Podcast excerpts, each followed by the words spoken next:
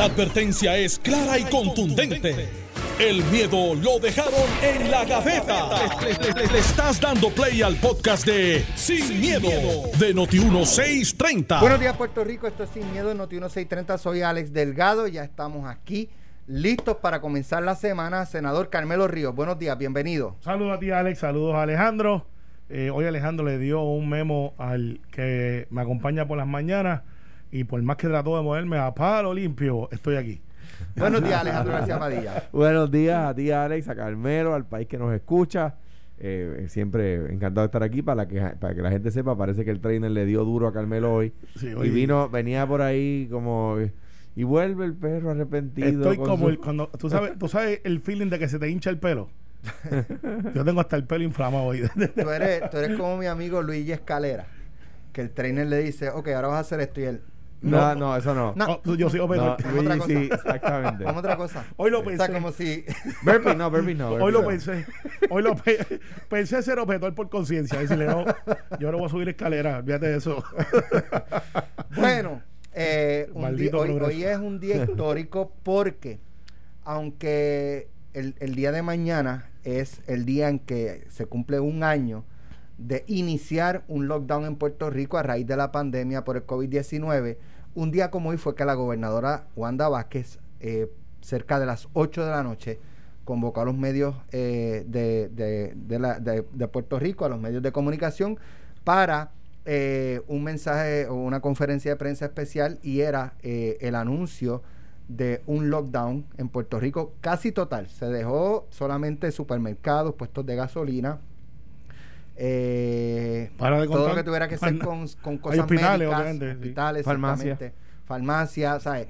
Fue bien, bien reducido el, lo, lo, que, lo que permitía operar la orden ejecutiva. Eh, y, eso fue un día como hoy, lunes 15 de marzo, en aquel entonces era domingo. Eh, y, parte de lo que impactó, aparte de eso, eh, fue que fue de hoy para mañana. O sea, a las 8 de la noche, mañana nadie trabaja. Punto excepto los, que, excepto los que permita la orden ejecutiva eh, y miles de empresas. Espérate, ¿cómo es? Espérate, pues si en la oficina yo, yo la oficina no está ready para yo tengo que buscar papeles o qué sé yo qué o ir a preparar este eh, cómo vamos a hacer nómina en los próximos días. fue algo bien impactante porque como les digo, fue de de, de las 8 de la noche para las 12 de la noche arrancaba la, la orden ejecutiva, entre cuatro horas. Eh, Luego de eso, pues todos conocen las historias que hemos pasado, que si las, las pruebas, que si llegaban, que si se compraron, que si no se compraron, que si... O sea, todo era algo eh, impensado. Eh, todo fue una improvisación en todos los sectores. En todos los sectores fue improvisar. Desde el, gobierno como el sector privado también. Eh, todo era una improvisación porque es que era algo que jamás se había pensado y nadie había planificado, nadie estaba preparado, ni siquiera nosotros en nuestras residencias estábamos preparados para algo así. Así que me gustaría comenzar con, ese tema, cómo, cómo reflexionan, cómo ven eh, lo que ha pasado durante un año. Eh, Alejandro, vamos a comenzar contigo como, como gobernador. Mira, eh, yo creo que como lo planteas es muy acertado, Alex, porque la, memoria histórica no estaba. La última vez que esto había pasado, habían ya pasado casi 100 años desde el, flu que le llamaban de principios del siglo XX. Eh, y por lo tanto, eh, había varias generaciones de por medio que no habían vivido algo así. Por eso la improvisación. Pero dentro de todo, o sea, improvisación no porque no porque estuviera porque estuviera haciéndolo mal el gobierno, sino porque no tenía precedentes históricos eh, generacionales recientes, ¿verdad? y dentro de todo, con defectos y con virtudes, yo creo que ese lockdown de la gobernadora eh, eh, fue fundamental para que Puerto Rico no tuviera los números de eh, letalidad y los números de hospitalizaciones que tuvieron otros países, incluyendo Estados Unidos. yo creo que la gobernadora aquí, con ese lockdown y de nuevo con grandes defectos y grandes virtudes, yo creo que ese lockdown inicial eh, fue efectivo para detener el avance, sí, y concienzó a la población de la gravedad del asunto. Eh, el que no lo había entendido, lo entendió, ¿verdad?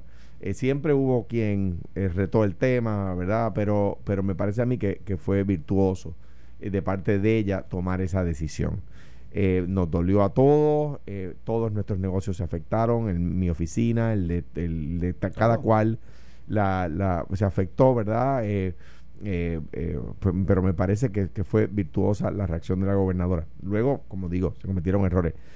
Y yo recuerdo cuando, cuando yo era gobernador, eh, hubo un tsunami, no me acuerdo dónde, no fue el de Japón, fue posterior al de Japón.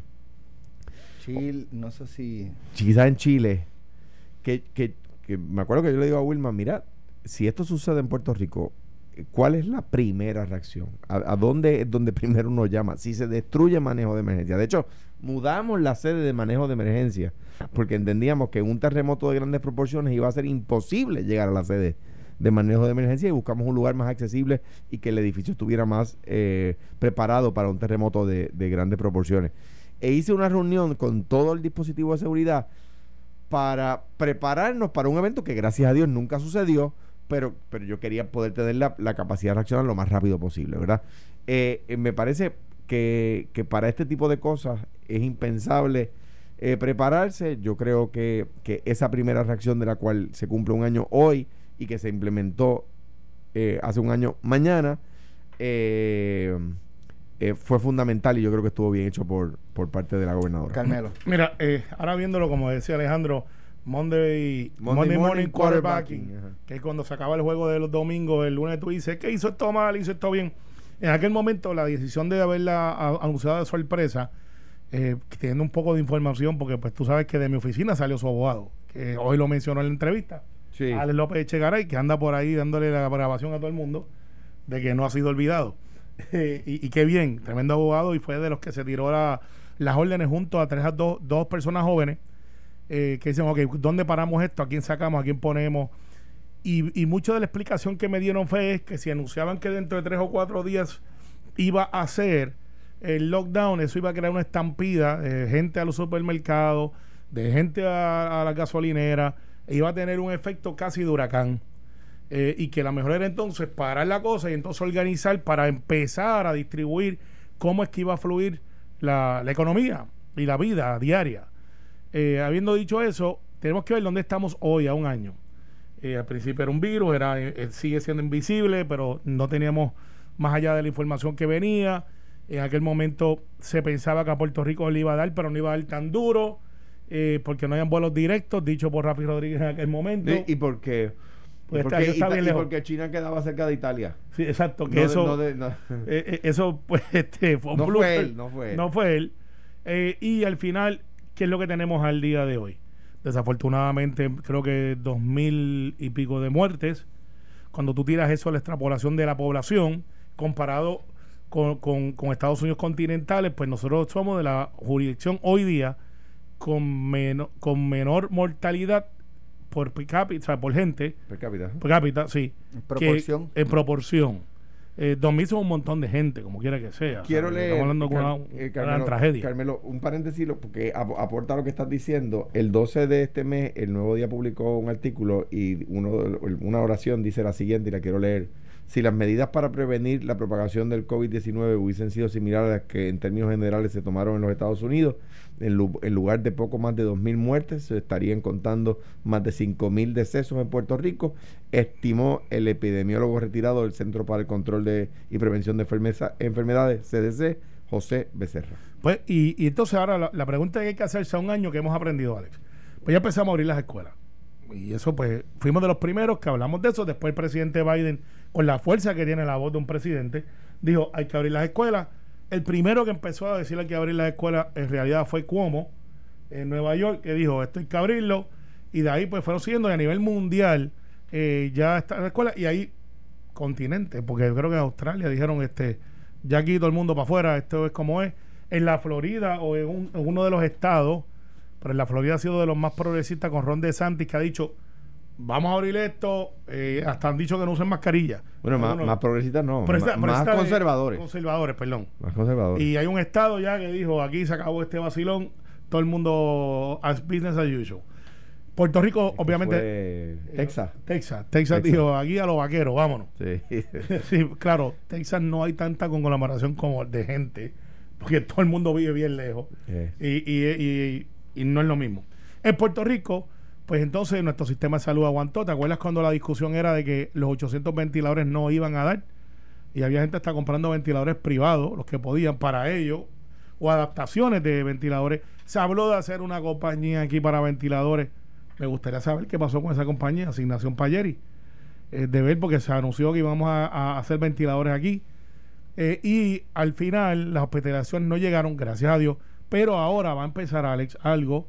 Ya empezó, pero se va por un poquito peor, que son las gentes que se deterioraron por enfermedades crónicas, que no quisieron ir a los hospitales y que sus tratamientos, ya sea de cáncer eh, o, de diabetes o de otra, otras enfermedades crónicas cardíacas, no las atendieron y pues se han deteriorado y han avanzado su estado de salud en descomposición. Eh, y eso pues hay que mirarlo ahora y hay que hacer Esperemos que no sea en descomposición. Bueno, se ha ido descomponiendo su, sistema de salud. Se ha ido comprometiendo. comprometiendo. Yo soy doctor, pero en derecho. hoy, hoy lunes, primer bolazo. eso, para eso fue un bolazo, fue foul ball. Fue foul, eh, recuerdo lo de, lo de las, este, me, escribía Eddie lo de las tablillas.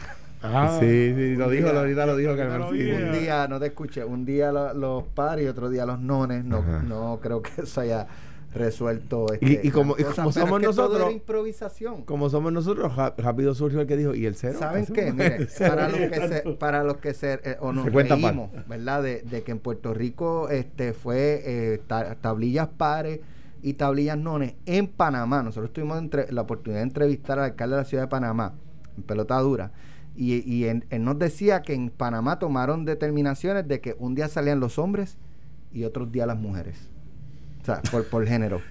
Para que ustedes vean cómo, Nosotros no éramos los únicos Y, en, la Ciudad de México, que es una de las ciudades más densamente pobladas del mundo, no sé si al día de hoy, pero por muchos años, creo que al día de hoy todavía, es permanente, pero por el tema climático, por el tema de la contaminación ambiental, que un día pueden salir los carros que terminan en ah, números pares y otro día los que terminan en números nones. Sí. Pero eso, Puerto Rico no eso es permanente. Porque, nosotros tenemos tres carros para una persona por casa, o dos carros, todo el mundo tiene un carro y alguien tiene que no todo puede En casa te voy a decir, el, tanto el carro de Wilma como mi carro, yo no me acuerdo si son nones o pares, pero es lo mismo. O sea, no, no estábamos chavos ahí. No.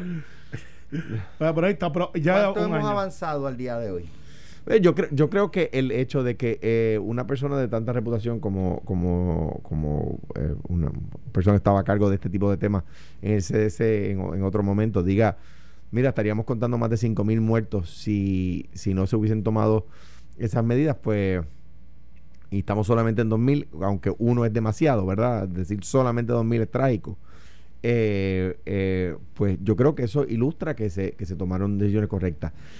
Eh, yo creo que el que nosotros tres estamos aquí en esta cabina divididos, que se, que se, que se desinfecta cada vez que sale un, un, programa y entre el otro, divididos por, por acrílico. y todo el mundo con mascarilla puesta, eh, pues ilustra que hemos avanzado, ¿verdad? Eh, Al principio era, para mí fue bien complicado usar mascarilla. Lo es, lo es, lo es. Y, y, y mira, yo, déjeme decirle, los que tienen que trabajar eh, haciendo fuerza o trabajar debajo del sol, cuando la mascarilla se empapa de sudor, es, es complicado. Es complicado. Eh, ¿A ti te ha pasado lloviendo? ¿Corriendo? Yo empecé a, este, cuando abrieron a, a correr, que fue como un mes más tarde, eh, yo pues corría con una mascarilla de tela y era, ¿sabes? Imposible. Insoportable. Insoportable. obviamente tenía que quitármela cada este cierto tiempo, este empezaba a caminar, me la quitaba, estaba, no sé, 30 segundos, me la ponía y arrancaba. A mí, a mí me pasa con los plátanos, o sea, llega el momento donde está empapada de sudor y uno está más cansado entonces, tienes competencia. Entonces, sí, buena, pero, pero él, lleva más tiempo que yo en eso. Y él lo cultiva también, que, hace mucho más tiempo. Y dice, yo soy jíbaro de verdad porque yo me caí tres veces por el barranco. no lo dice así, pero... Y tú, eres un agricultor de llano. Pero de Alejandro son más grandes. has visto el camión cuando viene lleno de plátanos? yo no sé, pues yo no he visto los plátanos de Eliezer. Un, un, saludo a Eliezer, un abrazo. Eh, es un agricultor que de verdad lleva mucho tiempo en eso. Pues, pero lo, que quiero decir es que sí hemos progresado, sí, sí, hay más que, que adelantar yo creo que nuestra generación y la generación de nuestros hijos está más preparada para un evento como este que lo que estábamos nosotros cuando esto empezó. Eh, claro, no se puede bajar la guardia, es lo importante. Y el doctor Cabanillas, por ejemplo, nosotros que tenemos familia en casa con, con cáncer, eh, el doctor Cabanillas estaba diciendo, por ejemplo, Mire, que una persona esté eh, vacunada no quiere decir que, que, un paciente con cáncer esté vacunado, no quiere decir que, que deja de estar vulnerable, ¿verdad? O sea que no podemos bajar la guardia por nuestros viejos, por nuestros niños, para, como decía Carmelo, para que él, y como ha dicho Alex tantas veces, en agosto tenga éxito la reapertura de clases. O sea, no podemos bajar la guardia bajo ninguna circunstancia. Y yo creo que vamos a tener la mascarilla por lo que resta de año. y creo que vamos a tener la inmunidad de rebaño eh, para junio, basado en, la cantidad que, alegadamente va a llegar. Hasta donde sé de lo que he leído y si ha trascendido algo distinto, pues no lo he visto. Eh, y respecto a la vacuna, todavía hay interrogantes. Sí, y la va Cada cuánto tiempo hay que volver no sabemos. a prepárate. Si esa vacuna te dura por un año. No, prepárate para que sea uno. Años. No, prepárate que esto va a ser como la influenza. Una, vez, al año, una vez al año, porque o sea, no, es que es parecido, pero una vez al año no hace daño, dicen Fíjate cómo, cómo son las cosas. Eh, de momento, cuando arrancó el lockdown el 16 de marzo, eh, que se hizo efectivo, eh, se comprar alcohol mascarilla, hand sanitizer. Eso era un reto encontrar en, en los supermercados porque la demanda fue, todavía están tratando de explicársela del papel de baño, pero también hubo escasez de papel de baño. no sé por qué. Nadie lo ha podido explicar. No, no, ni, yo voy a seguir preguntando, pero... pero eh, fíjate, e, eso fue el principio, ¿verdad? Con, con, con ese, ese impacto. Eh, qué sé yo, uno o dos meses más tarde, fue las pruebas, o sea, no había pruebas en ninguna parte. Eh, y se prestó, ¿verdad?, para eh, el, que empresas eh, fabricaran pruebas que no servían para nada para o sea, y aquí estuvimos a punto de hacer una compra de 38 millones de pesos mira Alex en pruebas que no daban el grado no, mira, pero que no resultado pero una vez se, fue pasando el tiempo, pues los niveles de producción fueron aumentando. Ya, o sea, y hoy hay pruebas. Me dice Eddie López un punto muy importante y le envío un abrazo a Eddie. Eh, en año electoral cambió la dinámica de las elecciones, de las primarias. lo tenía para tocarlo, pero vamos ahora a eso. Y, después fue con las vacunas, o sea, ya, ya vemos que las vacunas están fluyendo, o sea, eh, todo es, es como un embudo en un principio. Y, esto, y esto, y esto eh, catapulta la discusión de cuán necesaria es tener en la Secretaría, ya sea el propio secretario o alrededor del secretario, por supuesto, gente con entrenamiento, con educación, con preparación, con experiencia en salud pública. no solamente médicos, salud pública es una disciplina en sí, aparte, de la medicina. Pero más, que, más que eso,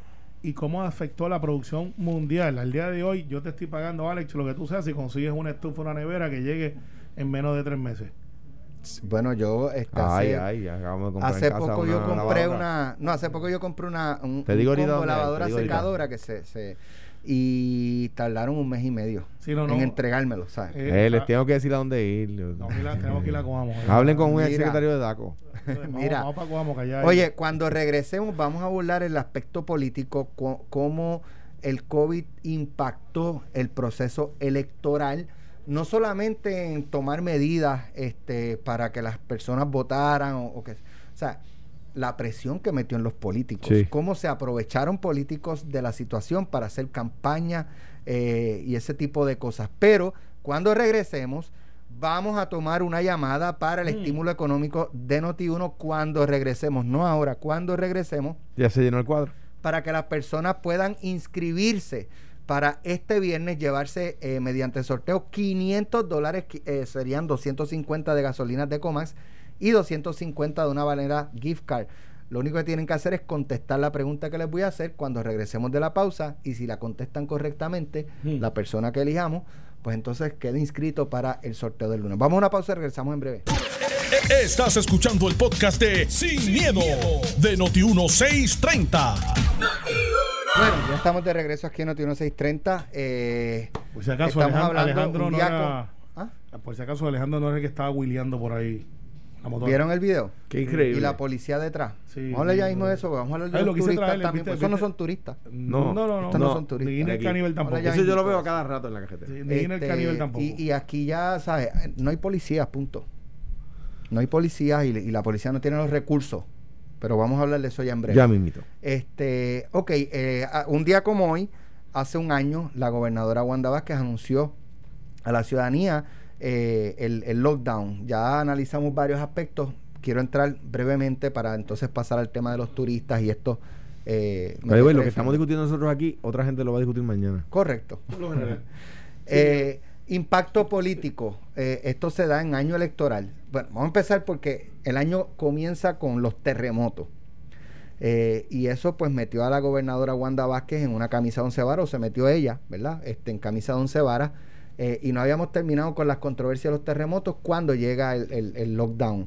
y esto pues ciertamente fue utilizado por sus detractores políticos, sus adversarios políticos interna y externamente para sacar millaje en año electoral. Eh, eh, y también eh, tuvo el impacto esta, estas órdenes ejecutivas y esto que pasaba en las decisiones que ella tomaba también, pensando quizás en, tomar decisiones simpáticas o, cómo hacía los, lo antipático menos antipático para que no le costara electoralmente y cuántos errores pudo haber cometido en ese, en ese proceso, en esa dinámica. Carmelo, comienzo contigo. Mira, eh, lo que pasa es que hay que buscar que la gobernadora, habían dos gobernadoras. Estaba la que no iba a aspirar, que tomó unas decisiones eh, bastante ágiles, y estaba ya Wanda Vázquez, la candidata. Eh, que son la misma persona con dos comportamientos totalmente diferentes y se justifica. Una vez una cosa es que tú no tengas nada que perder, no me puede hacer daño, porque pues, yo no voy a la reelección, y otra cosa es voy a la reelección y tengo que ganarme tu voto. Y pues eso hubo unas series de decisiones que no necesariamente eran eh, las correctas, como esperar que llegaran a los sitios para repartir las cosas. Y pues, eh, gente que se metieron en problemas porque trataron de aprovechar esa oportunidad de encierro eh, para poder adelantar sus causas porque tenían la capacidad de estar afuera. Ciertamente, este no era el cuadrenio de los retadores, era el cuadrenio de la ventaja de los incumbentes, del que sea, con la excepción de esa franja donde hubo los terremotos, que por razones eh, que pudiéramos estudiar, y yo creo que bastante obvia, la gente votó en contra del que estaba, hubiese sido bueno o malo, por la sencilla razón de que entendían que no había llegado la ayuda a tiempo. Quizás era su responsabilidad, quizás no, pero hubo alcaldes que perdieron, que no debieron haber perdido, hay alcaldes que ganaron o candidatos que no tenían ninguna oportunidad, pero por las razones que te acabo de explicar, salieron electos. ¿Qué pasa? al final, esto cambió no solamente en Puerto Rico, sino en Estados Unidos. Donald Trump, antes de la pandemia, era un candidato fuerte. La economía estaba arriba, todo estaba ahí, y todo tendería a explicarle que Joe Biden iba a tener una carrera difícil.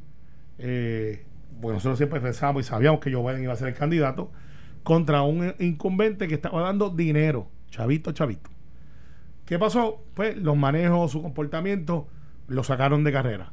Eh, y qué bien, Ahora tenemos un presidente inclusivo, bueno y, que es capaz. En el caso de Puerto Rico, la gobernadora le fue muy parecido. Ella pues pensó en algún momento su estratega, si yo cierro esto, yo soy la que estoy en los medios, yo soy la que estoy llevando el mensaje. Y era una navaja de doble filo, como ya sabemos hoy, porque si lo hacías muy, muy bien, pues decía, pues ¿para qué voy a cambiar si me va muy bien? Mira ahí, este, lo otro. Entra Pedro Pierluisi, se encuentra en un momento donde las campañas, si te diste cuenta, eran por Zoom. O sea, nadie podía salir. Y, como dicen en el campo, la madre que saliera porque te iba a meter en un gran lío. Con todo y eso, eh, yo creo que cambió la manera y adelantó 10 años lo que pasaría en Puerto Rico si no hubiese habido la pandemia. Gente como yo que no compraba por internet, ahora estoy comprando por internet, eh, que eso yo nunca lo hacía. Eh, porque si me llega algo mal no sé cómo devolverlo, si, o meterlo, o no tengo el tiempo para ir a devolverlo, si que coger cantazo. Y en la política pasó algo muy parecido. Gente que iba a los mítines, ya no hay mítines, usan el teléfono, cambiaron las campañas 10 años adelantados, las caravanas se disminuyeron eh, y los mítines son cosas del pasado muy posiblemente. Los mítines gigantes de 100 mil personas en un estadio, como se hacían. Eh, los cierres de campaña. Los cierres de campaña pues ya vimos que eso no va a pasar por buen tiempo. Así que Alex, qué bueno. Cambio, no, no, eh, recuerda que eh, esto Roger Stone decía que decía politics is Hollywood for ugly people. La traducción Ahí entendemos tu éxito. Por eso. Sí, sí, sí. No todo el mundo puede ser lindo. pero los hay gufiados. Mira, mira, digo, eh, Esto afecta a, lo, a lo que yo le llamo los políticos de contacto, ¿verdad? o, los que otra gente le ha llamado retail politicians. A eh, una persona como yo, que cuando estaba en política eh, me gustaba tener contacto con la gente, o me sigue gustando, por supuesto, pero ya no soy candidato. Pues el abrazo, el compartir la marquesina, el tomar café en las casas.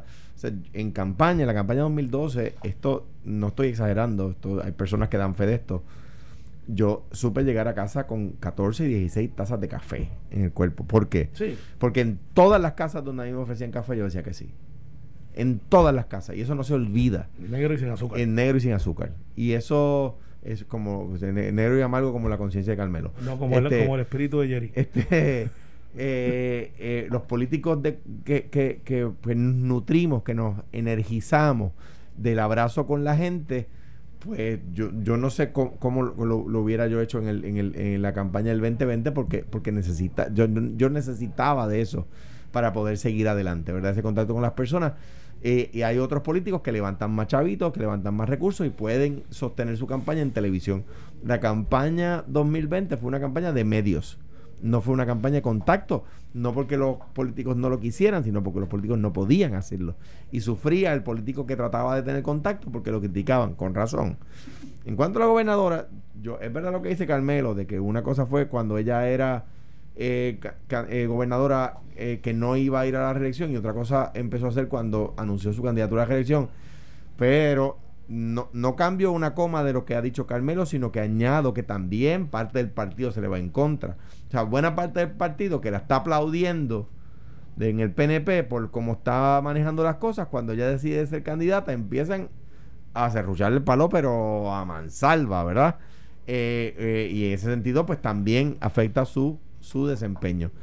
Eh, me parece que fue una campaña distinta eh, las actividades multitudinarias se criticaron masivamente en los medios eh, y aquellos que, igual que yo, pues son personas que eh, hacen mejor campaña cuando tienen al ser humano de frente, pues, pues sufrieron, ¿verdad? Ahí, pues, lo, la, los, que, los que saben hacer en medios en política, que no son todos, hay mucha gente que son extraordinarios publicistas, extraordinarios creativos, pero no son, pero son de productos de venta, no de, no de políticos.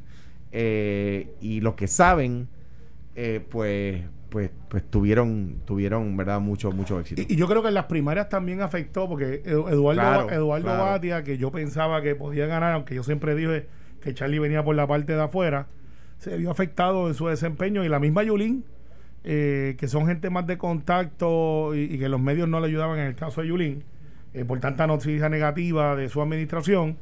Eh, el mismo Eduardo yo creo que cambió su campaña, eh, porque la campaña de Eduardo sí tenía un mensaje, pero estaba basado en que él iba a la gente, lo conocían más, y, eso pues pudo ir en contra a favor, y el caso de Pierluisi, pues Pierluisi no era nuevo, ya había tenido una, una experiencia previa de administración, y a la gobernadora Wanda Vázquez, en mi opinión, mal asesorada por personas que tienen experiencia, pero no todas las experiencias son buenas. Jorge Dávila. la llevaron personas que no pudieron asesorar su campaña de una manera efectiva. Jorge Dávila. Y que desviaron la atención. No me moleste. Desviaron la atención. Y le dieron consejos. No, no, le dieron. Y tú sabes lo que. A no moleste. Mira, cuando tú ves ese mosquito, así que tú lo haces. y después está lleno de sangre. así, así, así es, Alex. Estás harto de eso. Entonces, vimos entonces a una gobernadora cometiendo errores por, ah, por asesores de campaña ochentosos, algunos de ellos, que no eran relevantes al momento. tú tampoco te dejas ayudar. Porque eh. aquel diciendo tu nombre y tú empiezas a describirlo. No, yo lo he dicho. No te una, no te una. No te una. Así que eso, eso es lo que pasó ahí. Pero yo creo que el Puerto Rico antes y después de no tan solamente María, sino de la pandemia, adelantó Ojalá. 10 años en tecnología, los métodos de campaña de comunicación y hasta de compra. Ojalá y hayamos aprendido mucho, pero de nuevo, vuelvo a las experiencias de, épocas pasadas. Nuestros abuelos eh, y nuestros bisabuelos vivieron la época del, del flu, la epidemia de, influenza ya entonces, a principios del siglo XX. Pasó eso, se le olvidó a las generaciones, no hubo esa transmisión de conocimiento y como dice una amiga de, de Alex y mía en, en, redes y de, y de Barrio 12, eh, las personas educadas en salud pública empezaron a, estar un poco marginadas y de repente esto nos cogió con la guardia baja. Sí, pues, bueno, pero... ojalá, y, ojalá y cambie y, aprendamos. Y, esto va, a pasar, va a pasar. Digo, eh, sin, sin, eh, eso es cierto y estoy totalmente de acuerdo con, con, con esa, ¿verdad? De, de, que no se tomaba en consideración como debe ser la... Pero también habían unos extremistas que si fuera por ello, hoy estaríamos en casi full lockdown de la clase médica. hoy estaríamos cerrados todavía. Yo me acuerdo, yo me acuerdo de nos vamos a salvar. y wow, este, ¿Han vuelto a saber de él? Yo no sé, no sé dónde está. No le dieron un puesto este pues está bien, en el recinto de ciencias médicas. Me, me, dicen que, gente capaz, me dicen que es muy capaz y que gran médico. y yo creo que, oye, no lo dijimos, yo creo que la, la, creación de Task, Force Médico fue una buena. Claro, sí, estoy de acuerdo. Sí, lo que pasa es que hay algunos que tenían un eslogan que decían la humildad no es una opción cuando se es el mejor virado. Así estaban los turistas este fin de semana porque si hemos visto videos y hemos este eh, escuchado de controversias, de comportamiento, este fin de semana se, se pusieron de acuerdo, pareciera, para decir, este weekend es que vamos a, a botar la bola. Y eso tiene una Peleas por doquier, condado, en el Sheraton, eh, eh, destrozaron una habitación del Hotel Verdanza. ¿Qué más? Eh, corriendo scooter por, por, por, la Valoriotti de Castro. de Castro. Pero ni siquiera en el carril de la derecha de los, ¿Tú sabes que, vehículos lentos. Tú sabes que yo, no, no, por el del centro, por el carril del centro. Si lo vas a hacer, lo en grande. Yo, yo, yo decía, en el caso de las scooters, yo decía, contra hacer algún challenge que tienen entre ellos. No, no. Porque es que eso aquí, lo único que le están haciendo de hace unos días para acá son estos turistas. O sea, yo no, he visto aquí. Tiene una razón, tiene una razón de ser. Tiene una razón de ser. Hay que estar bien loco. Y como nosotros somos isleños, no sabemos lo que está pasando en la economía de los spring breaks a nivel de Estados Unidos. Yo viví en Daytona Beach. Y en Daytona Beach tú tenías siete semanas de spring break, porque bajan por secciones. East Coast, West Coast, Center. Entonces está lo que se llama el, Bike Week, que era este fin de semana que pasó. Y después viene lo que se llama el Black College Reunion. Black College Reunion es una donde todas las facultades, todas las escuelas de raza negra afroamericana, que son escuelas se llaman Black Historic College, de BC, se unen en un fin de semana y se habían concentrado primero en Daytona Beach. Lo hicieron por más de 15 años después que se fue en TV de Daytona Beach. Después de eso empezaron a ir a Cancún. Y entonces, literalmente era unas redes que decían, este año vamos para Cancún. Después se mudaron a Texas, que se llama South Padre Island. Pero no se mudaban solamente los de Black College Reunion, se mudaban también los demás Spring Breaks. Porque pues era la promoción, mira, vamos para este sitio que está súper cool, al lado de Texas. Lo, por lo regular buscan jurisdicciones que el drinking age sea 18, 18. Y entonces, ¿qué pasó? Eh, como Texas, ahora fue que lo abrieron, pero South Padre Island ya no es el sitio de estar. Daytona Beach cambió totalmente la dinámica porque ya hay cinco universidades. ¿Para dónde es barato ir que está cool, bajo bandera americana, no tienes que necesitar pasaporte. ¿sabes qué? Drinking Age 18. Y, ahí voy a darle a Alejandro como gobernador y como, ¿verdad? Este, commander in chief de la mm. Policía de Puerto Rico.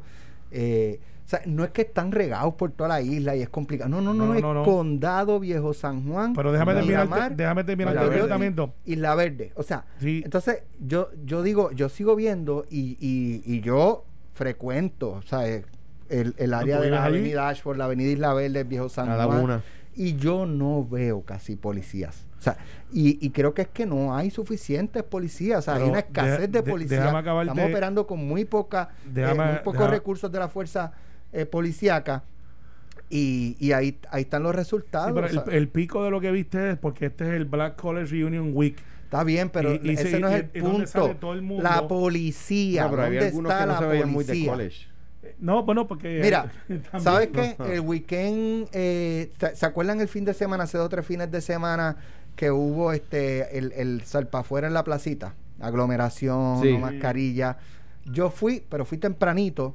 Fui como a las seis de la tarde y no sé, siete y media, ocho, ya estaba este, yéndome. Y era un estado de sitio a la placita Santurce por parte de la Policía Municipal de San Juan. O sea, por donde quiera, en cualquier esquina, había un agente del orden público y estaba todo controlado. Eh, pero entonces es cuando, ocurren cosas así que entonces vemos a los policías. pero los ves concentrados en, un área. En, una esquina, o sea, nada. En, dos tiempos. Hace seis meses, qué sé yo cuánto, hace unos meses criticábamos a la policía. Eh, criticábamos a la policía porque y a los guardias nacionales que estaban allí que le decían a la gente que tiene que salir de la playa, ¿verdad? Ahora le estamos diciendo a la policía intervenga. El balance es difícil. Yo me siento me siento orgulloso de haber logrado el acuerdo con el Departamento de Justicia de los Estados Unidos y haber implantado la reforma de la policía que le da a la policía el entrenamiento necesario para ese balance. No es que empiecen a macanear, no es que empiecen a, violar derechos civiles, ¿verdad? Tiene derecho a andar por la calle. Eh, lo, que, lo que es que uno como ciudadano no tiene derecho a eh, eh, alterar el, el orden de las personas y de la comunidad donde usted está. Eso en un tiempo. La policía sí tiene que intervenir más. Uno de los, de los elementos con los cuales bajamos el crimen en mi gobierno era la certeza al criminal de que lo íbamos a atrapar. Y por eso en la, aquel tema de que el esclarecimiento de asesinato subiera de 20 a 60% y quien hoy es superintendente era quien estaba a cargo de eso. O sea que, que está, estoy seguro que tiene la capacidad para lograrlo. Y es decirle a los turistas, mire, si usted altera el orden, si usted altera la paz, usted va a ser arrestado. No es macaneo, no es, no es eh, eh, abuso es usted va a ser arrestado. Y cuando esa voz se riega, cuando esa voz se riega, se comporta. Mi percepción es correcta. No hay policía suficiente. Yo, en términos generales. Tú lo has visto más que yo, ¿verdad? ¿Cuánto está la fuerza policíaca ahora mismo? ¿9 mil? No, eh, no, yo, según yo recuerdo como 11 mil, pero, anyway. La cosa es si están allí, ¿verdad? Si están donde tienen que estar, ¿verdad? En las áreas de mayor incidencia. Eh, es, eso es número uno. Un número. Y ahora un tema distinto. El estadio eh, Santiago Bernabéu eh, eh, acomoda a 90 mil personas. El estadio eh, Camp Nou acomoda 100 mil personas, ¿verdad? La seguridad del estadio es del club, no es de la policía de Madrid ni de la policía de Barcelona. ¿A dónde voy con esto? Los hoteles también tienen que poner, tienen que poner un poquito de orden. no, no, no, los hoteles no pueden decir. Y los negocios. No, a la policía que venga a la barra de adentro del hotel a poner orden. Yo en ese estoy totalmente de acuerdo. En la, seguridad del hotel es del hotel. Mira, porque ese video duró como cinco minutos. el del hotel Sheraton. Uno de los que y allí no se vio en video uno de los que estaba y, y, además iba increciendo. Eh, parecía ser empleado del hotel, pues, o decía, váyanse al cuarto, váyanse al cuarto. Pero espérate, este. esto no es una cuestión de colores. Antes que empiezan a decir que nosotros somos racistas. No, nosotros suena comparsa. Están eh, diciendo por lo que dijiste tú. No, no, no, no, no. No, porque es, que. no, no, yo entiendo. no, no, tú no lo dijiste. No, es que hay un amigo que me dice: si fueran rubias y suecas, estuviéramos haciendo un, un documental. No es verdad. No es verdad. Esto no es una cuestión de colores. Esto es una cuestión de educación. Es una cuestión cultural. Nosotros los puertorriqueños somos un destino de tranquilidad, de pasarla bien. Somos un destino que no somos baratos, y porque nosotros no somos baratos comparados con otros destinos, eh, pero somos, somos de buen comer, de salir, de vestirnos bien para salir. Porque eso es lo que vende el destino, ¿sabes? Por los puertorriqueños somos personas culturalmente ricos. Y porque somos culturalmente así, no porque venda. Este, porque, nosotros somos así. Nosotros somos así. Y cuando de momento hay un clash de un turismo mucho más barato, de desorden, ¿Tú sabes cuál es el hashtag que está corriendo en Estados Unidos? Y hay, hay latinos. Y hay, o sea, uno de los que estaba peleando anoche en un video de eso que dice me quieren robar el carro es latino. Sí, pero de aquí. Yo creo que es puertorriqueño. Pero el hecho aquí es, ¿tú sabes cuál es el hashtag que están usando para, para vender el destino a nivel de informal de, del internet? Hashtag hagan lo que quieran. No, lo que pasa en Puerto Rico nunca pasó. Sí, como este. En Las Vegas es lo que pasa en Las Vegas se, queda, en Las Vegas. Aquí el hashtag es What happens in Puerto Rico never happened. Y les tengo noticias. Como dice un amigo de mi papá, se barrieron en las curvas. No están temblando. Si la policía eh, se barrieron en la curva. ahora tú vas a ver lo que va a pasar. tú, vas a ver lo que va a pasar desde hoy en adelante. Se van, se van a creer en Dios. Oye, 758 de Puerto Rico y la policía de San Juan 758 7230 758 7230 para que se inscriba en eh, el concurso del estímulo económico. Esta es la última semana. El viernes vamos a estar regalando 500 dólares, 250 de gasolinas Ecomax y 250 de una vanela gift card. Miren, voy a hacer una pregunta bien, bien sencilla del, tema que tocamos al principio y que viene normando desde esta mañana. ¿Qué se, o sea, ¿qué se conmemoraría? ¿El año de qué? Uno, del anuncio de la gobernadora del lockdown. O dos, de la ejecución del lockdown. Mañana. Eh, no, no, hoy, hoy. Se hoy es lo que estamos, hoy, estamos con esta cobertura especial porque se conmemora uno, el primer año del anuncio de la gobernadora de un lockdown o el primer año del inicio del lockdown. Vamos a ver. Vamos, la llamada 4. Noti 1, buenos días. Buenos días, Carmen Colón Nieves de Barceloneta. Carmen, cuéntame, ¿cuál es la, la respuesta? Hoy, Un año de la, del lockdown. Perdón. Un año del lockdown. O- del- hoy, eh, Carmen, eh, hoy, hoy. Va- sí, ah, me hubiese encantado, pero no esa. Noti 1, vamos a la otra. Noti 1, son cinco llamadas, no más de cinco. Noti 1, buenos días. Noti Buenos días para contestar la adelante. Hoy es el primer año Eh, del anuncio del lockdown o del inicio del lockdown. Sí, yo hoy en el usted cumple el primer año. ¿De qué? ¿Del anuncio o de la implantación? De las dos cosas, del anuncio y de la implantación. Pues no, este- lamentablemente lo dijimos como cinco veces empezando el programa. Noti 1, buenos días. Tercera llamada. Noti 1. Buenos días. Sí, hoy se- es el primer año del anuncio del lockdown o de la implantación del lockdown. De la implantación del Eso es lockdown. así. ¿Quién me habla? Lili González. Lili González, ¿de dónde? Perdóname, ¿me dijo de la qué? Implantación. No, no, no, no, no, discúlpeme. Ya, te tiraste ¿Qué un clase Steve de Harvey. me, tiré un Steve Harvey? No, no es. Esa fue la que dijo la primera y le dijimos que no y, Pero yo te y yo la te- segunda. Noti 1. Gracias Alejandro que está más pendiente que... Noti 1. acaba de romper Cuarta llamada. Un año del anuncio del lockdown. Muy Eso es así. Oye, eh, si la primera falló, la segunda era cuestión de que hiciera sentido común porque eran dos posibles Sí, respuestas. sí, bueno. ¿Cuál es su nombre? Edwin desde Carolina. Edwin, eh, muchas gracias por participar. Te voy a dejar con mente maestra. Ya estás inscrito. Él te va a tomar los datos ahora. No te vayas para que él te tome los datos. Y Mira, eh, acaba de salir la noticia de que para los que andan por ahí vacilando de 11 a 5 de la mañana, van a cerrar el área de condado del flujo vehicular. ¿cómo es? Eh, ¿Cómo es? van ¿Cómo a cerrar el flujo eh, vehicular desde 11 a 5 de la mañana en el área del condado. Acaba de salir la noticia.